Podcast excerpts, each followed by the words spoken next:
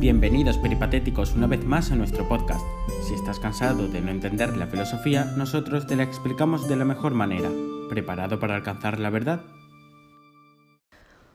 Buenos días, aquí nos encontramos un día más en Filoradio. Un saludo a todos los fieles oyentes que se conectan con nosotros todas las mañanas y también a los nuevos. El tema y la reflexión de hoy tratará sobre Dios, ya que varios de vosotros me dejasteis la semana pasada comentarios reflejando el interés por este tema. ¿Qué pensáis vosotros? ¿Creéis en Dios?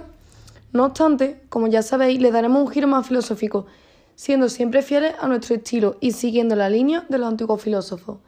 En este caso, el tema central sobre el que girará nuestro podcast es Descartes y su idea de Dios. Como bien sabemos, de él podemos sacar una verdad evidente, una certeza, su idea del cógito. Si dudo, pienso, luego existo. Yo soy una existencia mental que tiene conciencia de sí misma, es decir, la autoconciencia ya que ha asegurado mi propia existencia, puedo asegurar que todo lo que me rodea y lo que pienso sobre esas cosas existen o son verdad.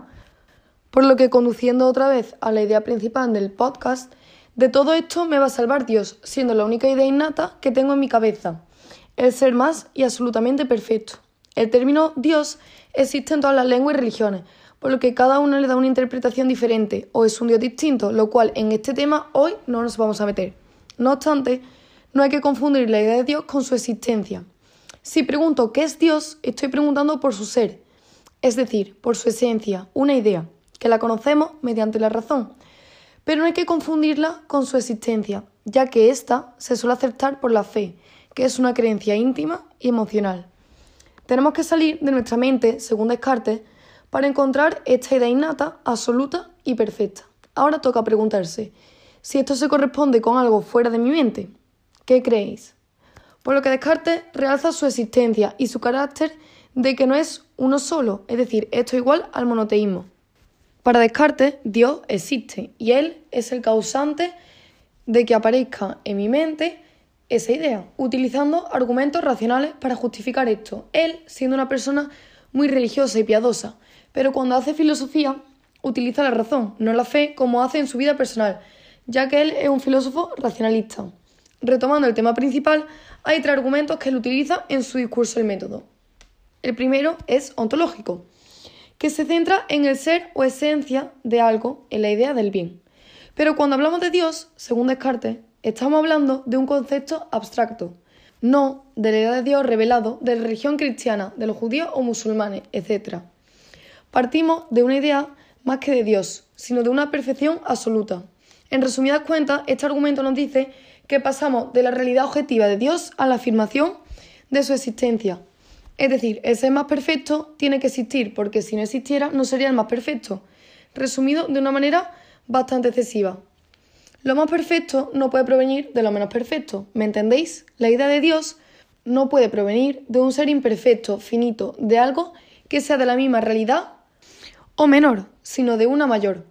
Yo soy un ser imperfecto porque dudo. Esta es otra idea fundamental de Descartes que comentaremos en el siguiente podcast. Y sin embargo, bajo esta condición de duda, tengo en mi cabeza la idea de un ser perfecto. Yo no puedo ser la causa, por lo que la idea de Dios no puede provenir de mí, ni de la nada. Así, Dios existe. Es la causa de mi idea, de mi ser perfecto, y tiene que tener tanta realidad como el efecto, siendo la idea en este caso. El segundo argumento es que Dios garantiza la realidad objetiva de la idea. Como Dios existe, no puede querer engañarme. Claro, si lo hiciera, disminuiría su perfección, porque el engaño es un defecto. Dios es el ser supremo y creador del cógito. No puede hacernos creer ilusoriamente del mundo. Luego, el mundo existe y nuestras representaciones, siendo Dios garante de ellas, ¿me entendéis? El tercer y último argumento es que si yo fuese la causa de mi existencia, yo me habría dado a mí mismo aquellas perfecciones de omnipotencia, y absolutamente buena, dándome esas perfecciones que me faltan. Nací, pero perfectamente podría no haber nacido, debiendo así mi existencia a un ser necesario que no puede dejar de ser, que me ha dado mi existencia y me ha dado la idea de aquellas perfecciones que a mí me faltan como ser humano y no puedo darme a mí mismo porque yo no me he creado a mí mismo, sino Dios.